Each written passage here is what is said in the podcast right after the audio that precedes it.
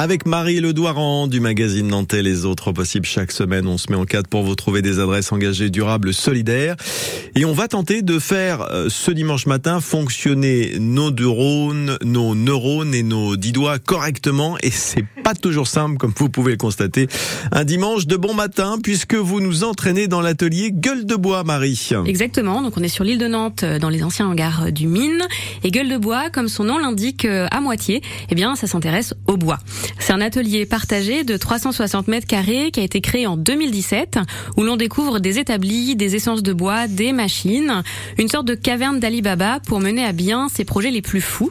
Car l'idée de cet atelier, c'est que des novices comme moi, peut-être vous aussi, puissent venir s'initier à certaines techniques d'ébénisterie, fabriquer un petit objet comme un tabouret ou bien prendre en main certaines machines.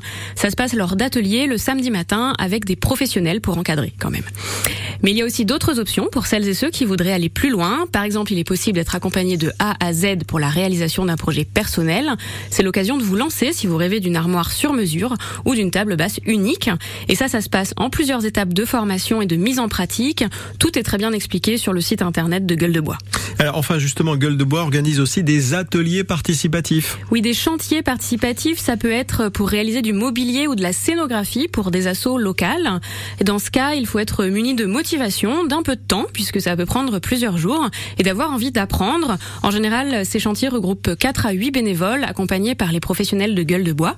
Alors attention, Gueule de Bois n'est pas ouvert au public tout le temps.